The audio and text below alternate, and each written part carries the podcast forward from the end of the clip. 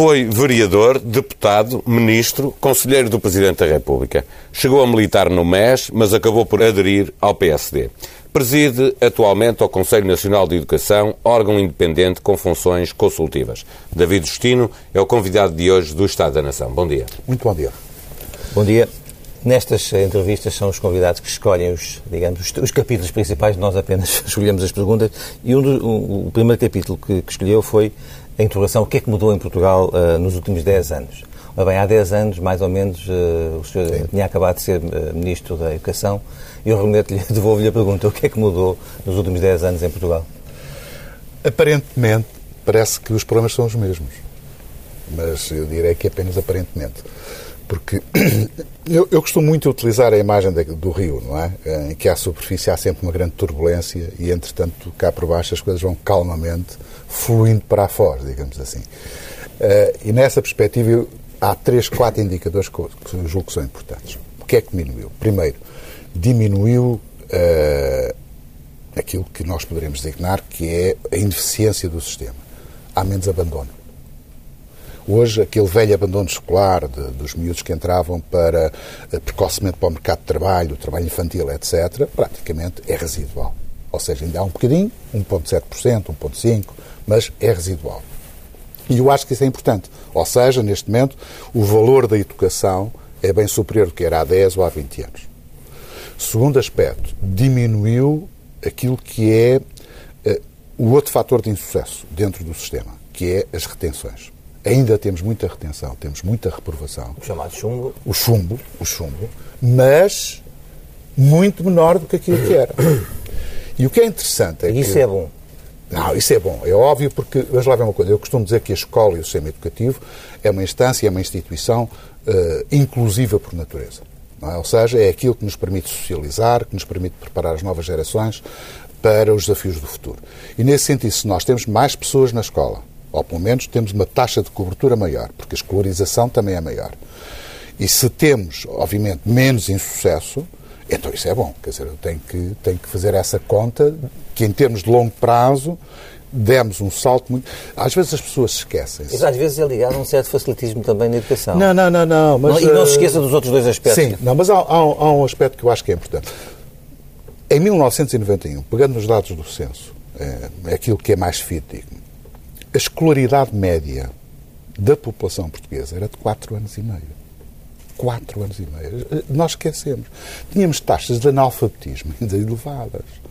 E, de certa forma, quer dizer, felizmente que os, os mais idosos, onde isso se vê mais, uh, vivem mais tempo e, portanto, vão, vão pesando cada vez mais nisto, mas, para todos os efeitos, nós progredimos. Nós hoje temos uma taxa de escolarização média que está-se a aproximar dos 8, daqui a um bocadinho de 9 anos, Uh, temos o, o, abandono que diminui e eu acho que isso é bom. Portanto, aquilo que é a função, a missão da escola, que é de envolver cada vez mais gente e conferir-lhe um nível de formação superior ao das gerações anteriores, está a ser cumprido. Mas o que é importante também aqui, no outro fator que me leva a pensar, é que hoje os resultados, mesmo nos testes internacionais, foi isso que nos fez despertar para os problemas da educação. Não sei se se lembram, mas em 95 foi feito um estudo internacional que era o TIMSS. É?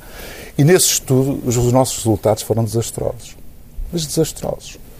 Uh, o novo estudo feito, nomeadamente sobre os miúdos que só têm 4 anos de escolaridade, o novo estudo feito já permitiu que Portugal foi daqueles que mais progrediu, quer na literacia matemática, quer na literacia tucur. É? No PISA, progredimos. A tendência é claramente para progredir. Portanto, eu tenho que estar satisfeito porque estes é que são os, os indicadores fundamentais.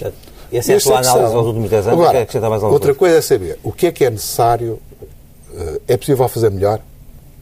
É.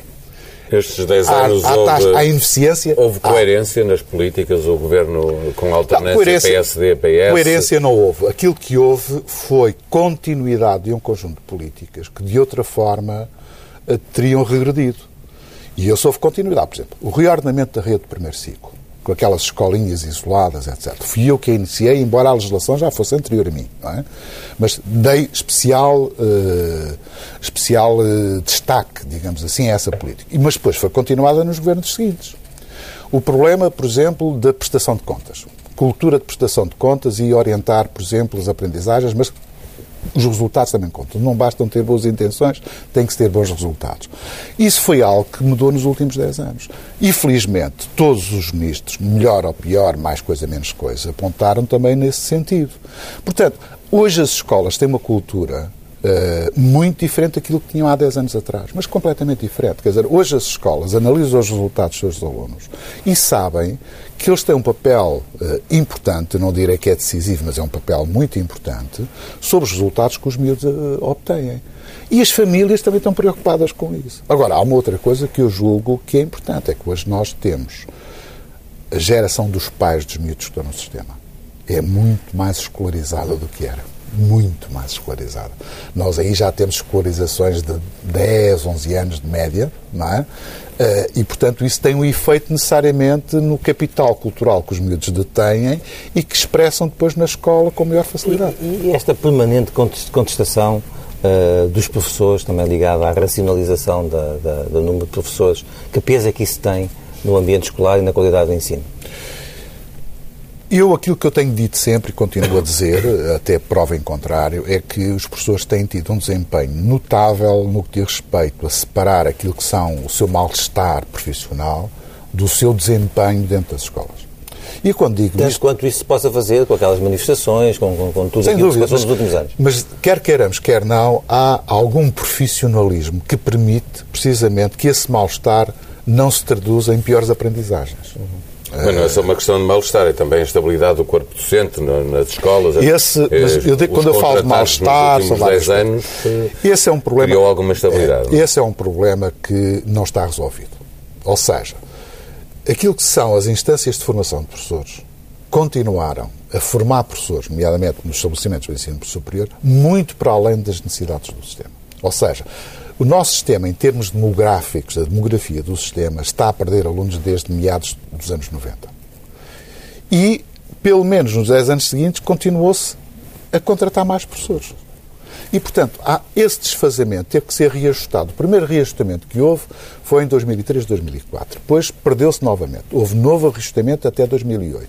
Voltou-se a perder novamente. Portanto, há períodos de controle, de contenção e períodos de descontenção, digamos assim.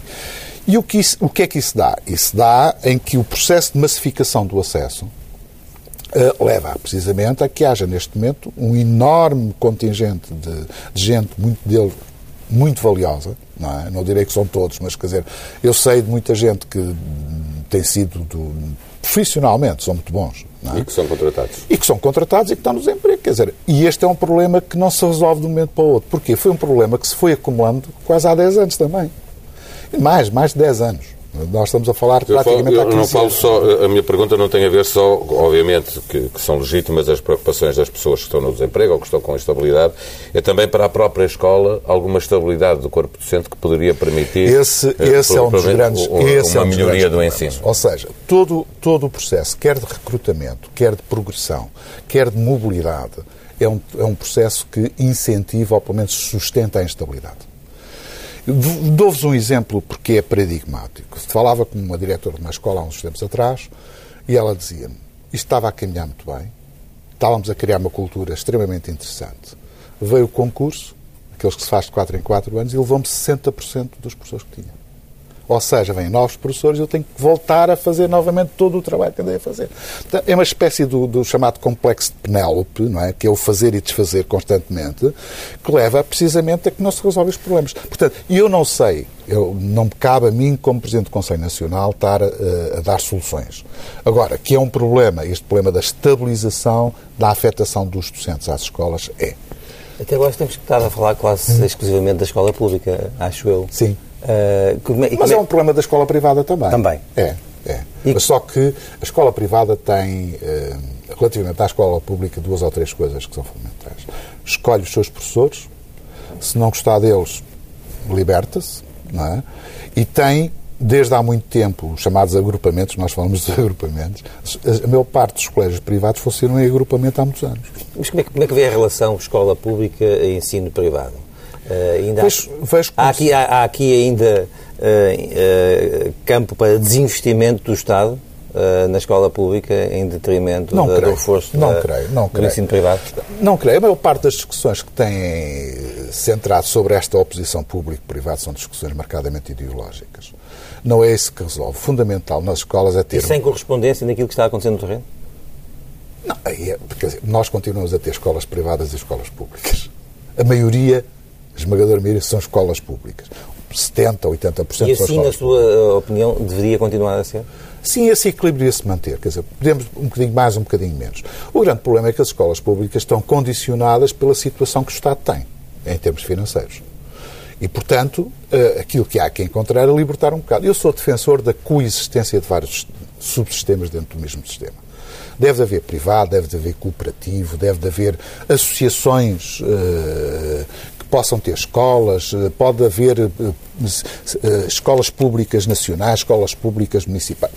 Eu acho que aí, quanto maior for a diversidade, melhor desde que seja uma diversidade competitiva, ou seja, que as escolas, através de diferentes formas de organização, possam competir para ter melhores resultados. Porque o que é o grande desafio não é entre público e privado, entre boas escolas e más escolas. Independentemente de elas serem mais privadas ou mais públicas. Esta ideia de que só as escolas públicas é que são boas, ou que é que. Quer dizer, é uma ideia que não tem sentido. Mas a percepção das pessoas está a mudar, não é? Eu, espero, eu espero que sim. Eu espero que sim. Mas está a mudar para, no sentido que voltamos a achar que o privado é melhor que o público, até porque há pouco estava a falar da prestação de contas e da avaliação sim. dos resultados que é preciso ter, e nós vemos que quando saem os rankings as privadas estão sempre à frente. Isso cria um bocado a ideia nas pessoas de que é o necessário... público é mau e o privado é bom. Exatamente. É necessário. Eh, eu, eu, eu, precisamente, estava a falar há bocado das diferenças entre gerir uma escola privada e uma escola pública. Desde a escolha dos professores, ao desenvolvimento de identidades próprias, relativamente aos critérios de gestão e às práticas de gestão. Quer dizer, aparentemente, a escola privada tem vantagem sobre a escola pública. Ou seja, não é o tipo de propriedade que define a qualidade da gestão. É os limites da própria gestão. Eu estou convencido, não quer dizer que a gestão privada seja melhor que a pública. Conheço escolas públicas que são muito bem geridas. Muito bem geridas. E isso leva-me a pensar que, se eventualmente investíssemos um pouco mais na formação dos nossos diretores de escolas, por exemplo, porque, no fundo, os nossos diretores são, são professores e que, por especial vocação ou interesse, eh, dedicam a sua atividade a gerir a escola. Agora, há princípios de gestão, mesmo na área pública, que ninguém aprende. Ou seja, às vezes aprende-se com a experiência. Mas, quer dizer, há princípios básicos e que tanto se ensina um gestor privado como se ensina um gestor público. E, portanto, a ideia de que a gestão privada, os princípios da gestão privada não são aplicáveis à gestão pública é algo que devemos ter, porque há algumas limitações. Nesse aspecto, a escola pública está mais limitada que a escola privada no que diz respeito à gestão dos recursos.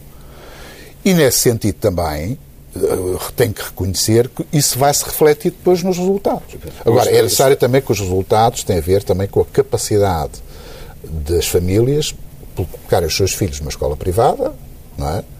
E isso é um indicador de que tem, eventualmente, o capital económico, um capital cultural que permite que os miúdos até possam ter melhor desempenho. Portanto, eh, fazer esta análise só pelos resultados obtidos e não atender à composição social, por exemplo, de cada, de cada escola, é, é um erro. Estamos já a entrar no segundo subtema que, que, trouxe para esta conversa, em que medida é que o sistema de ensino responde às atuais necessidades de desenvolvimento do país. Eu faço-lhe uma pergunta uh, ao contrário. Uh, que é perceber as capacidades do país, o que é que tem ajudado no, no ensino. Designadamente, saber se acha que os cortes no orçamento têm prejudicado a qualidade do ensino em Portugal. Isso é algo que só se pode demonstrar daqui a uns anos. Eh, porque os resultados na educação são é experiência são área. A experiência que eu tenho, eh, nós criámos sempre um pouco a ideia de tudo que é despesa em educação é boa. É boa despesa. É uma ideia que existe para toda a despesa. Exatamente, exatamente. E faz-me a confusão de que toda a despesa em educação é investimento. E aquilo que eu tenho sempre a dizer é despesa que é despesa de ineficiência não é um bom investimento. Pelo contrário, é mau investimento. Quando fala de despesa de ineficiência, está a, está a lembrar, por exemplo, está-se a lembrar da, da, da, remodelação das escolas em Portugal, eh, Sim. tempo do último governo, por exemplo? Não, não só nesta, mas quer dizer, eh, o trabalho que se andou a fazer sobre a concentração das escolas, nomeadamente quer através da iluminação das escolas mais pequenas uh, e mais isoladas, quer através do, do esquema dos agrupamentos. Uh, isso ganhou, deu, conferiu eficiência ao funcionamento das escolas e do sistema. Conferiu eficiência, não tenho grandes dúvidas, e vai conferir mais, porque no que diz respeito aos agrupamentos, está-se a fazer agrupamentos praticamente desde finais dos anos 90. Estamos já mas, neste mas, momento mas, à volta de 15 anos de, de fazer modificação das unidades de gestão em termos de agrupamentos há que cerca de 15 anos. Um bocadinho mais, um bocadinho menos, e quer dizer, conseguiu-se ainda algumas por fazer. Mas deixe-me falar concretamente, concretamente uh, infraestruturas. Uh, viu, viu como positiva um, a requalificação das escolas em Portugal uh, no governo anterior? Sim, vi. Mesmo com os excessos que estão Para as escolas foram boas. Uhum. Para as escolas foram boas. Para o país, cá, não sei se foi.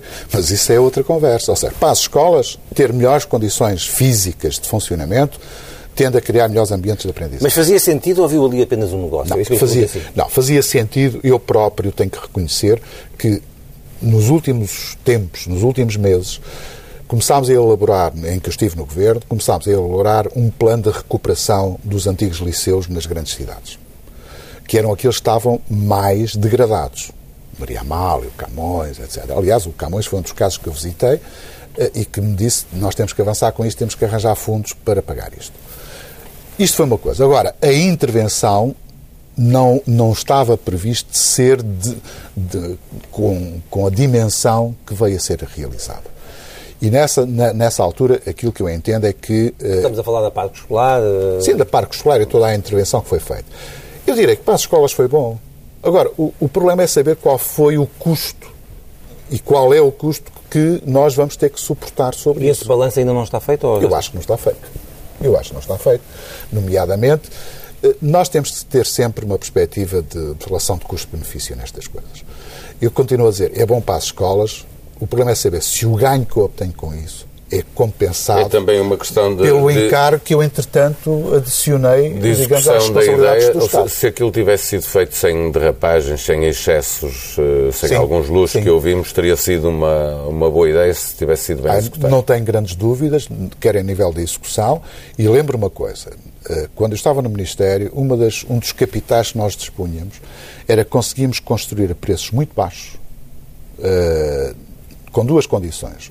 O projeto é um projeto modelo e uh, os pagamentos eram feitos a 30 dias aos, aos, aos fornecedores, neste caso aos empreiteiros.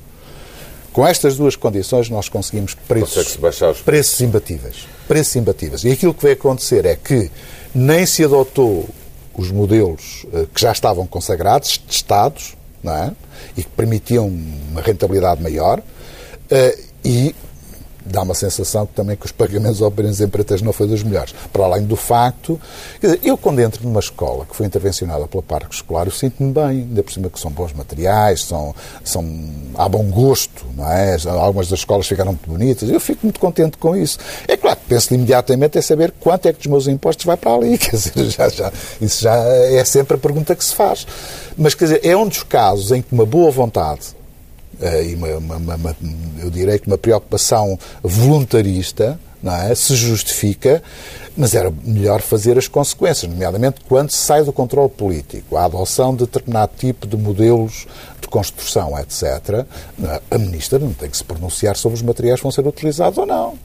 Agora, a ideia que se criou é que havia dinheiro, se há dinheiro, toca de fazer do, da melhor. Eh, eh, uma das áreas em que há uma tendência muito grande nos nas várias áreas do governo e, e quando os ministros mudam, eh, é mexer nas leis, no caso da educação, mexer nos currículos.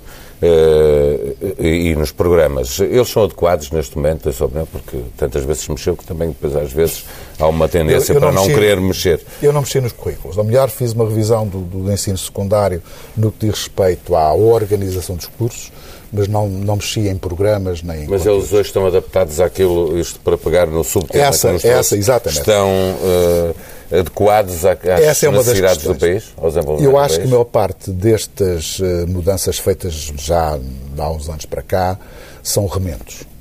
Ou seja, são detectam-se problemas, identificam-se problemas pontuais e tenta-se remendar aquele problema. Aquilo, Estamos a falar do ensino básico. Básico e secundário. Básico, e secundário. No superior é relativamente diferente, mas também tenho algumas dúvidas sobre isso. Aquilo que eh, é a minha preocupação é que nós estamos a preparar de acordo com modelos que são modelos que já vêm de há mais de 20 anos. E, e, e em 20 anos as sociedades mudaram completamente. Aquilo que é o valor de conhecimento e o tipo de conhecimento, a maneira de pensar, porque é isso que a escola tem que promover, alterou-se profundamente. Uh, e, portanto, eu tenho é que ter uma visão prospectiva do que é, qual é o tipo de conhecimento que eu preciso de desenvolver dentro das escolas. E essa relação não existe. Ou seja, eu tenho feito alguma coisa, vejo alguns colegas meus também têm feito alguma coisa, mas quer dizer, não há no, no âmbito da sociedade dizer assim, olha, nós, este miúdo está a entrar agora aqui no pré-escolar que está no primeiro ciclo, vai estar aqui durante 15 anos. Então nós temos de estar a preparar para saber que tipo de sociedade vamos ter daqui a 15 anos. Nós não somos adivinhos, mas notamos é que há tendências fundamentais, precisamente, que poderão orientar. Quando, por exemplo, uma sociedade é, eh, está a passar por um processo de mutação imprevisível, muito contingente, em que os fatores da aleatoriedade são muito fortes, uh, o que é que devemos fazer? É voltar ao fundamental. Ou seja, as literacias básicas, a leitura, o cálculo, a maneira de pensar. É isto. Ou seja, nós temos que reforçar os saberes axiais, são saberes estruturantes, digamos assim, de todos os outros saberes. E isso tem que ser discutido. E estarão as escolas a precisar de mais autonomia também ao nível curricular? Eu acho que precisam de mais descentralização. A autonomia, aquilo que eu indico, a autonomia é sempre relativa. E, portanto, o que nós devemos caminhar é para que as escolas possam ter uma margem de intervenção sobre a gestão dos seus recursos uh, um pouco mais alargada.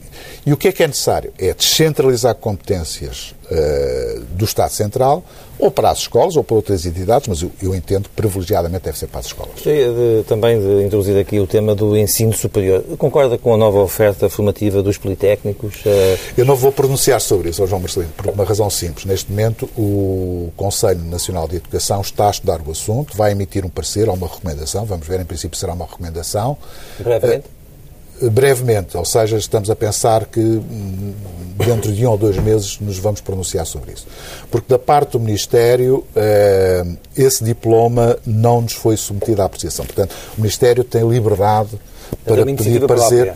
Portanto, nós é que entendemos que, tratando-se de um diploma estruturante, eh, que nos devemos pronunciar sobre ele, porque ele vai alterar significativamente a forma, a arquitetura do sistema e da transição do ensino secundário para o ensino superior. E, portanto, nessa perspectiva, entendemos que, independentemente do Ministério nos pedir ou não, nós devemos emitir parecer, neste caso, devemos fazer uma recomendação ao Ministério, nomeadamente quando se trata de eh, começar a regulamentar aquilo que lá está. Eh, eh, politécnicos que estão, é um dos grandes avanços em termos de, de território, eh, estão hoje espalhados por todo o país. Eh, há institutos politécnicos de norte a sul, no interior. E universidades. Mas, e universidades eh, mas há muitos politécnicos, mas há universidades, é verdade. Mas o que eu lhe pergunto é: chegamos a uma fase em que se percebe que há ali algumas coisas que não correram bem, porque há cursos que não têm, não têm gente, porque há dificuldade em ter uma boa, bons professores para todas as áreas. É preciso repensar a rede. A rede toda de politécnicos e universidades no interior. Eu penso não... Preciso coragem política. Não, a matéria não, não é fácil. Uh, mas lá ver uma coisa. A, a, matéria não é fácil. Porque envolve precisamente o sacrifício de alguma coisa. Não é? Se não houver sacrifício, o consenso era rápido. Havendo sacrifício, Portanto, o problema é... Julgo intuir que acha que, há, uh, que a rede é muito alargada. O problema, a, a rede não é a rede física. Ou seja, eu, considerando a essência de um Politécnico em Bragança, de uma universidade no Algarve, de um Politécnico em Porto Alegre. Não, não é isso que me choca, até porque muitos desses politécnicos tiveram um papel fundamental no que diz respeito à, à urbanização, ou seja, hoje há núcleos, há, uma, há, uma, há, digamos, uma armadura de cidades médias no interior do país que não existiam há 30 anos atrás e que em grande parte beneficiaram precisamente com os politécnicos, com as universidades, o caso da Beira Interior, a Universidade da Beira Interior na Covilhã, e isso é importante. Agora, o problema tem que haver aqui um critério de alguma coesão nacional. Ou seja, essa existência de, dessas instituições no interior do país é algo que deve ser apoiado. E, portanto, eh, por mim, isso está resolvido. Aquilo que eu digo é que, se calhar, para mantermos a presença universitária ou de politécnicos no interior do país, e noutras zonas que não são do interior, porque há outras também, se calhar vamos ter que sacrificar alguns cursos. Ou seja, o que era interessante é que estes estabelecimentos do ensino superior se orientassem para áreas de competência específica. específica.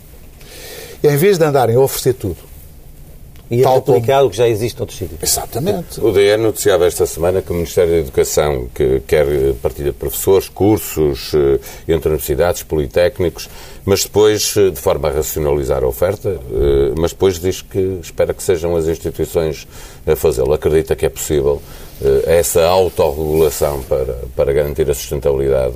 A autorregulação só é possível quando se conhecem bem as regras de jogo. E, portanto, se nós definirmos as regras de jogo, se o Ministério definir, olha, dizemos, o nível de financiamento é este, aquilo que eu quero fazer é isto, os princípios e os critérios. E levar a, a que, digamos, os responsáveis por essas instituições se possam sentar à mesa. Eu próprio tenho estado sempre em contato, quer com o Conselho de Reitores, quer com o Conselho Superior dos Institutos Politécnicos, quer mesmo com as universidades privadas, no sentido de dizer, meus senhores, a gente vai ter que se sentar à mesa mais tarde ou mais cedo. E, portanto, quanto mais cedo o fizermos, melhor. Porque se não se fizer eh, essa, eh, esse repensar da rede, vai ser o Ministério, qualquer Ministério, com qualquer governo, que vai ter que o fazer de forma abrupta e, eh, como se costuma dizer, de forma, direi, não, não direi violenta, mas de forma coerciva, o que nem sempre é a melhor solução para as instituições. Porque a forma de atuar do Estado Central relativamente a este tipo de coisas é, é, é a rasoira. Não é? É o haircut que, no fundo, uh, uh, leva a que corte-se tudo por igual. É a pior coisa que se pode fazer. Porque isto vai limitar aqueles que têm maior potencial de crescimento de se afirmarem nesse crescimento. E vai proteger aqueles que têm menor potencial de crescimento em manterem-se nesta letargia sem que possam definir. E eu continuo a pensar que o fundamental no desafio no ensino superior é que estas instituições se possam especializar. Ou seja, nós não suportamos mais que 3, 4, 5 grandes instituições que tenham oferta generalista. Eh, As outras vão ter que se orientar para determinados Para nichos, não é? E afirmar aquilo em que tem capital de competência. Tem investigação científica, tem isso tudo E feito. para, para encerrar este capítulo, eu gostava de fazer duas perguntas muito concretas para respostas curtas. Primeiro, como é que viu a fusão em Lisboa da Universidade eh, com o técnico? Vi bem, vi bem. Acho que quer da, da parte do professor Cruz Serra, que era na altura o responsável, digamos, da Universidade. Técnica, quer da parte do professor António Novo, acho que foi um contributo que fizeram, foi um exemplo. Eles abriram um caminho, foram pioneiros. O problema é saber Um se é possível ganhar escala é, ganhar ser uma escala, prioridade. ganhar escala, ganhar escala. Porque ao ganhar escala, a margem de gestão de recursos aumenta. Se eu tenho uma coisa pequenina, a margem que tenho para gerir os meus recursos é reduzida. Se eu ganhar escala, quer através de fusões ou de consórcios, ou até através de redes de colaboração, eu posso fazer isso. Daí ver existir, digamos, essa ideia de mobilidade dos docentes entre várias instituições. Eh, é? eh, Utilizando o consórcio, exatamente. Exatamente. E, portanto, pode ser uma rede eh, contratualizada, pode ser um consórcio formal, pode ser uma fusão. Há- as soluções são várias. Agora, não é obrigatório que, eh, pelo menos na minha concepção, que tenhamos de fechar eh, estabelecimentos. Quer dizer, não é obrigatório. Aí não, pergunta. não precisamos. O Essa que nós precisamos é de fechar alguns cursos que não têm nem alunos suficientes, nem há competências adequadas para garantir a qualidade de ensino em todo lado. Essa era a primeira. A segunda pergunta é o que é que pensa eh, de- do cheque ensino que visava eh, financiar as famílias que quisessem colocar os filhos na- na- nas escolas privadas? Olha, o Estado acho- deve financiar essa liberdade de escolha? Eu acho que já nem os bancos utilizam muito os cheques. Eh, Portanto, o Estado recuperar essa forma de pagamento não creio que seja Pode a ser melhor. transferência bancária. é? Exatamente. A ideia de cheque, o termo, para já o termo é uma coisa que não acho muito feliz. Não acho muito feliz. Agora, entendo é que... E a filosofia que está por trás disso. A filosofia é a mesma coisa. O Estado, desde os anos 80, que tem contratos com várias instituições privadas no sentido de financiar diretamente, ou seja, com participar nos custos de frequência dos alunos que eventualmente tenham rendimentos mais baixos.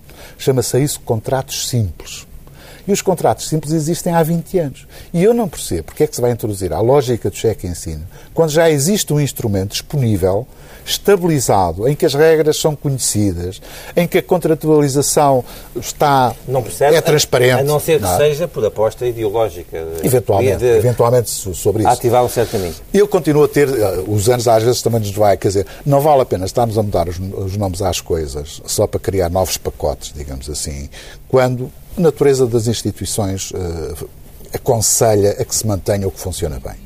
Podemos alterar Uh, a forma de comparticipação? Podemos. Podemos aumentar os escalões de acesso? Podemos. Portanto, há ali uma margem enorme de poder favorecer a participação, em especial das famílias mais carenciadas, no acesso ao ensino privado, por exemplo. É perfeitamente possível fazê-lo. Por isso é que eu não percebo muito bem estar aqui a falar de novo modelo que vai introduzir ruído ideológico, digamos, no debate, quando as coisas já existem.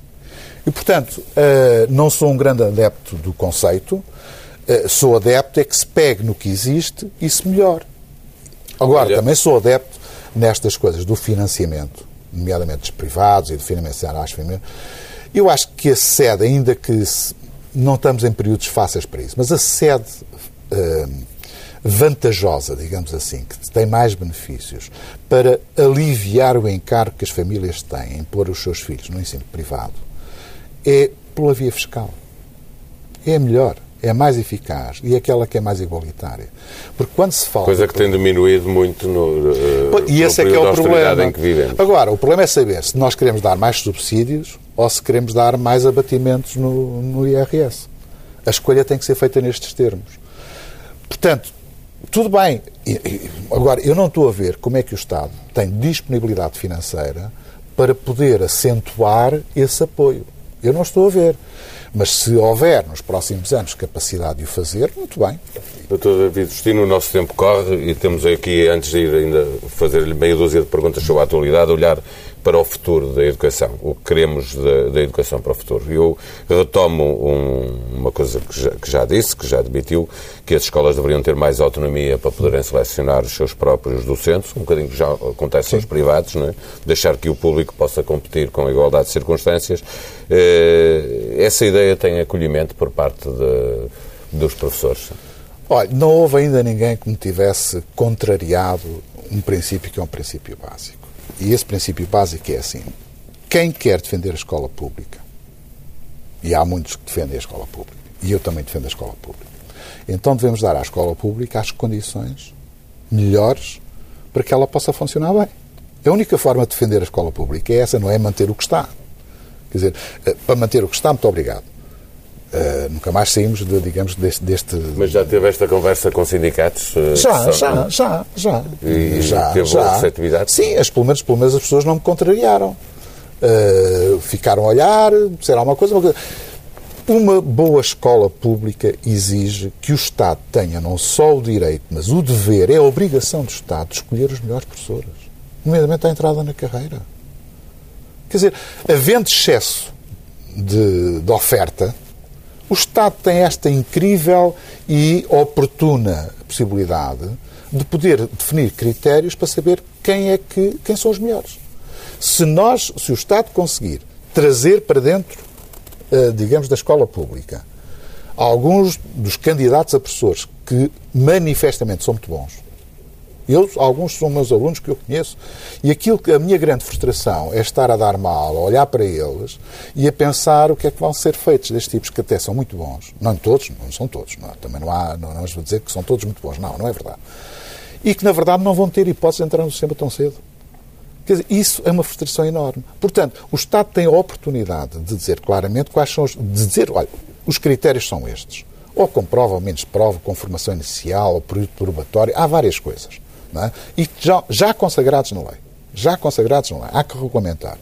E dizer assim, nós queremos fazer uma escola pública de referência, que seja uma referência não só para as outras escolas, mas também uma, uma, uma referência para o ensino privado, não é? E, portanto, nós temos que ter os melhores professores. Para ter os melhores professores, temos que os selecionar. Não pode ser uma entrada tipo avalanche, como se tem sido feito nos últimos anos. Quando foi eleito pelo Conselho Nacional de Educação, admitiu que levava na agenda a revisão da lei de bases do sistema educativo, que é de 86, quase artigo a artigo, acho que a sua expressão foi essa. Eh, como sabe, o, o Ministro da Educação, eh, Nuno Crato, eh, entende que essa revisão não é urgente. Como é que está esse seu projeto? Está a andar. está a andar. Porque a minha, o meu objetivo não é rever a lei de bases, porque o Conselho Nacional de Educação não tem iniciativa legislativa. Quem tem iniciativa legislativa é o Governo ou a Assembleia da República. dar contributos e, e colocar as coisas na agenda. A ideia é avaliarmos, artigo a artigo, a adequação daquilo que está na lei de bases com aquilo que é a realidade. A lei de bases vem já praticamente, vai fazer 30 anos. Já vamos a caminho, em 2016 fazemos 30 anos da lei de bases. Nestes 30 anos, o mundo mudou completamente. A educação mudou profundamente. Quer dizer, não há na história de Portugal um processo de mudança tão acelerado e tão profundo no sistema educativo como houve nos últimos 20, 30 anos. Então, quer isso dizer que aquela lei, por muito boa que seja, há de ter aspectos que já não condizem e já não respondem. Quando uma lei passa a ser um fator de bloqueio e não um fator de desenvolvimento, deve ser revista. Estamos já nessa fase? De... Já estamos, já. Na minha opinião, estamos. Mas estou-lhe a dar uma opinião pessoal. Em que, em, em, que aspecto já agora?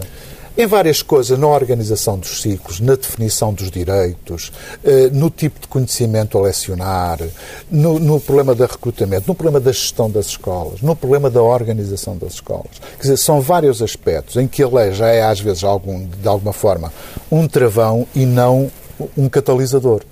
As leis, nomeadamente as leis estruturantes, como são as leis de bases, devem apontar para caminhos futuro. Ora bem, o futuro daquela lei esgotou-se, não é? E é por isso é que eu disse, então vamos lá ver onde é que se esgotou, porque há coisas na lei que ainda se mantêm. Não, há, não vale a pena estar a mudar coisas que estão presentes, são, não há razão para as mudar.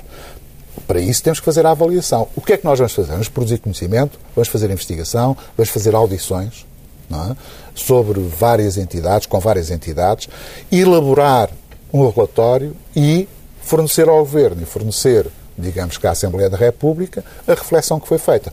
A iniciativa, a decisão política de fazer essa revisão é destes dois órgãos conforme entender. Agora, este é um trabalho que não vai ser feito à pressa, porque há uma, há uma, coisa uh, que eu julgo que é muito má na educação, é que a educação muda-se devagar, e, acima de tudo, eh, a reflexão que tem que ser feita é uma reflexão que tem que ser alargada e ponderada. Isso é preciso tempo. E, portanto, aquilo que eu defini para estes quatro anos de mandato, neste caso já três anos e meio, é precisamente podermos, até ao final deste mandato, elaborar um ou vários documentos em que nós fornecemos avaliação, conhecimento, eh, para que os decisores políticos possam tomar as parece, medidas. Parece, tenho fazer esta pergunta e peço uma resposta muito rápida, que é eh, o Conselho Nacional de Educação pode, pode, pode emitir pareceres, mas também pode corresponder às solicitações do, do, do, Ministro. O Ministro tem procurado muito o apoio e o Conselho, sim, do, sim, do, sim, sim, Conselho Nacional de Educação. Se calhar não tanto quanto eu gostaria, mas de qualquer maneira uh, também estamos numa fase inicial de mandato. Uh, houve, pelo menos já, já nos fez uh, duas ou três solicitações e estamos a trabalhar. Pela primeira vez, recebi há dias uma solicitação também da Senhora Presidente da Assembleia da República relativamente ao problema do ensino especial. É? E vamos também trabalhar sobre isso e, portanto, estamos lá para trabalhar e quanto mais nos pedirem, mais trabalharemos. Não... O tempo corre, em rádio é muito uhum. importante e vamos já entrar nas últimas perguntas sobre a atualidade. Uh, é consultor para os assuntos sociais uh, do Presidente da República. Embora não esteja cá nessa qualidade. Exatamente, mas, mas, é por isso mesmo é que estivemos a falar, é verdade, por isso mesmo que estivemos a falar de educação. Fica estes últimos cinco minutos para olharmos para a política, pedir assim eh, uma análise política do que está a acontecer. O, o Presidente da República eh, escreveu agora os capítulos finais de prefácio dos roteiros, consideram que um entendimento político global a única solução para assegurar uma governabilidade eh, e a gestão de, da crise que vivemos. Como olha para a classe política e para a forma como tem reagido a esta insistência do Presidente da República? Eu julgo que está a falar da ideia, da ideia de compromisso. Sim. Uh, e, obviamente, também eu estive envolvido naquela, porque foi a primeira tentativa de se encontrar um compromisso, não um consenso, são coisas diferentes. Uh, um compromisso em torno de um conjunto de princípios, de opções e de decisões medidas propriamente ditas. O pós-Troika? Não, na altura, na altura era para o antes-troika e para o pós-troika. Pós é? Era para resolver é. a crise política de julho. Eu continuo a pensar, mas penso pessoalmente, e portanto não quero envolver nem o Sr. Presidente da República, nem a Presidência da República nisto. Eu penso, e continuo a pensar, já há muito tempo, que terá que haver alguma convergência sobre uma base mínima sobre a forma como vamos lidar com o problema da dívida, com o problema do crescimento económico, com o problema da organização do Estado. Quer dizer, não há nenhum governo que por si só consiga gerar um consenso mínimo ou um compromisso mínimo sobre estas questões profundas da organização do Estado e da sociedade portuguesa. E nessa perspectiva, já é tarde, na minha opinião, já é tarde que eh, quando vamos a correr em busca desse consenso. Portanto, compreendo perfeitamente a forma como o Sr. Presidente da República tem uh, chamado a atenção dos parceiros, não é? Uh, sobre algumas coisas. Eu, aliás, até devo dizer que, se nós formos ver bem, há compromissos e, em alguns casos, até consenso em áreas muito claras. Por exemplo, na defesa há problemas de grandes divergências relativamente à política europeia. Há, não há. Quer dizer, de certa forma, nos últimos, quase em algumas décadas, tem havido sobre, nomeadamente as forças do arco da governação, convergência sobre algumas políticas. Então, se há sobre umas, porquê é que não há sobre as outras? Portanto, o problema está, eh, em grande parte, na minha opinião, no facto, na, na natureza do sistema político, na natureza dos partidos políticos, e, por exemplo, muitas vezes na própria fragilidade do Estado e do próprio sistema político. Quer dizer, porque só faz compromisso quem tem força e autoridade. Ajude-nos aqui também a perceber esta, tanto quanto puder, esta, esta questão. O, o Presidente da República uh, uh, divulgou este, este prefácio deste, uh, enfim, desta, destes, destes novos roteiros do capítulo mais recente, dos roteiros que tem a ver com os, discursos uh, proferidos no último ano, e imediatamente surgiu este movimento dos 70 personalidades que, que apelam à reestruturação da dívida portuguesa. E dois, dois, dois dos assinantes, dois dessas 70 pessoas são, uh, pode-se dizer que, que, que, trabalham diretamente com, com, o Presidente. Há depois também Bagão Félix, que é Conselheiro de Estado, Manuel Ferreira Leite, que toda a gente sabe em Portugal, que tem uma relação uh, pessoal, próxima, política e de amizade com, com o Presidente da República. Será que eu posso concluir que este movimento tem a simpatia também da, da, da, da Presidência da República? Em primeiro lugar, eu não vou pronunciar sobre os subscritores, quer dizer, são opções que fazem individualmente, independentemente das instituições a que possam estar mais ou menos vinculadas. Mas eu faço a pergunta assim porque Sim. as pessoas terão tendência, digamos, a ler como eu, eu, eu como, sinais. Eu, como, independentemente de concordar ou não concordar com aquilo que está escrito no, digamos, no manifesto, eh, eu nunca obviamente, envolveria a minha posição na Presidência da República relativamente a essa posição. E, portanto, isso para mim é, é, é adquirido. Em segundo lugar, o Sr. Presidente da República tem uma, uma prática reconhecida, pelo menos internamente, é que ele faz as coisas com grande capacidade de antecipação relativamente aos problemas. E quando escreve digamos, um prefácio do roteiro, falo ponderadamente, com base na experiência que tem, e, portanto, aquilo é feito com tempo. Duvido muito, duvido muito que haja qualquer, nem que sequer coincidência, nomeadamente em relação àquilo que ele escreve e aquilo que é dito no manifesto, não é? Porque não há coincidência.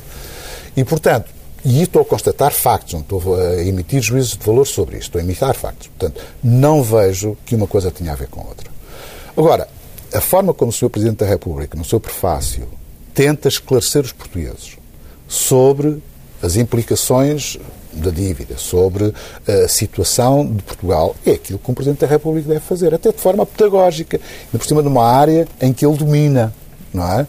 E, portanto, ler aquele, aquele prefácio dá-nos, pelo menos, melhor esclarecimento do que é que está em causa. Agora, a forma como faz não tem nada a ver com aquilo, a forma como é feito o manifesto. Eh, acredita que, passadas as eleições europeias, as próximas eleições europeias, haverá uma, uma conjuntura mais favorável ao desenvolvimento de uma, de uma capacidade de compromisso, pelo menos entre os partidos que estão no governo e o Partido Socialista? Se houver, é marcadamente conjuntural, porque a seguir vêm depois as, as nacionais, não é? as legislativas. Não é? Uh, o problema de compromisso não é um problema de conjuntura, é um problema de estrutura, é um problema de cultura política. Falta em Portugal? Falta. Se vê mais. Claro, Claro, claro. perguntar-lhe, eh, há pouco estava a recordar que estava envolvido nesse. quando o PS e os partidos do governo tentaram, esteve lá como, posso dizer assim, mediador. Sim. Eh, Não, não estava, sentiu, estava- eu eh, estava lá como observador. observador, Observador, exatamente. Estava a Era um observador participante, mas era um exatamente. observador. Eh, sentiu que, que nas atuais lideranças políticas existe eh, essa capacidade de fazer o, o consenso? O que, é que, o que é que fez com que falhasse e que pode voltar a fazer com que falhe? Foi aquilo que eu disse há bocado. Só se conseguem fazer consensos quando existe poder efetivo e autoridade efetiva. Nomeadamente, quer no governo, quer, eh, digamos, nos partidos.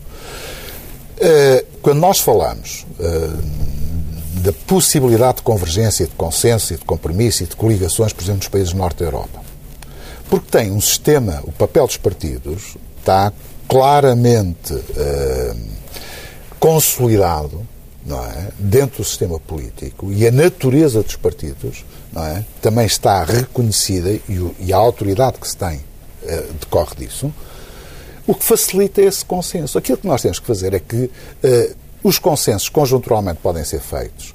O problema é criar cultura. Ou seja, é dizer que, que- o que está em causa aqui é que há interesses nacionais e que tem a ver com o coletivo que eh, estão acima dos próprios interesses conjunturais de Eu ordem lhe pergunto partidária. é mesmo para fechar esta entrevista se sentiu que alguma liderança podia estar em causa se houvesse esse consenso. Se é isso que nos está a dizer. Não, esta é a leitura que eu faço. Não, não creio que as lideranças possam estar em causa ou não, quer de um lado, quer do outro, quer do lado do governo ou não. Se houvesse, se houvesse esse consenso que foi pedido, se houvesse Não, todos acordo. os compromissos feitos nestas conjunturas, em especial em conjunturas adversas, têm custos. Não vamos pensar, e custos políticos, nomeadamente para as próprias lideranças, quer do governo, quer, eh, digamos, quem estiver na oposição. O problema é precisamente porque é que existe este custo. Ou seja, porque é que se penaliza a convergência. Quer dizer, quando é uma coisa perfeitamente natural no O funcionamento nosso tempo também, mas, democracias. mas penaliza-se em termos de sociedade ou são os, os partidos? penalização. São os partidos que penalizam? Não, basta ver quando se começou a fazer este tipo de, de reuniões, em julho do ano passado, o que é que foi o movimento de opinião que se gerou contra precisamente isto. Basta, está identificado. No espaço uh, político e mediático. Imediato. Que pode Sim, não, ser, sim, não pode não sim. estar em Os estudos correspondência de com aquilo opinião que... mostram que os portugueses querem uh. Exatamente. E nós tínhamos esses estudos de opinião, nós sabíamos eh, que havia. E, portanto, a maior parte dos portugueses eh, é favorável à existência desse compromisso. O problema é saber o que é que os partidos, ou sejam eles quais forem, têm a perder eleitoralmente fazendo esse compromisso, e eles julgam que têm, com o ganho de reconhecimento que a existência de um compromisso poderia trazer, tendo em atenção a opinião da maior parte dos portugueses. Doutor David Justino, bom dia, muito obrigado por ter Muito vindo obrigado ao também. DN e à Muito obrigado TSF. pela oportunidade.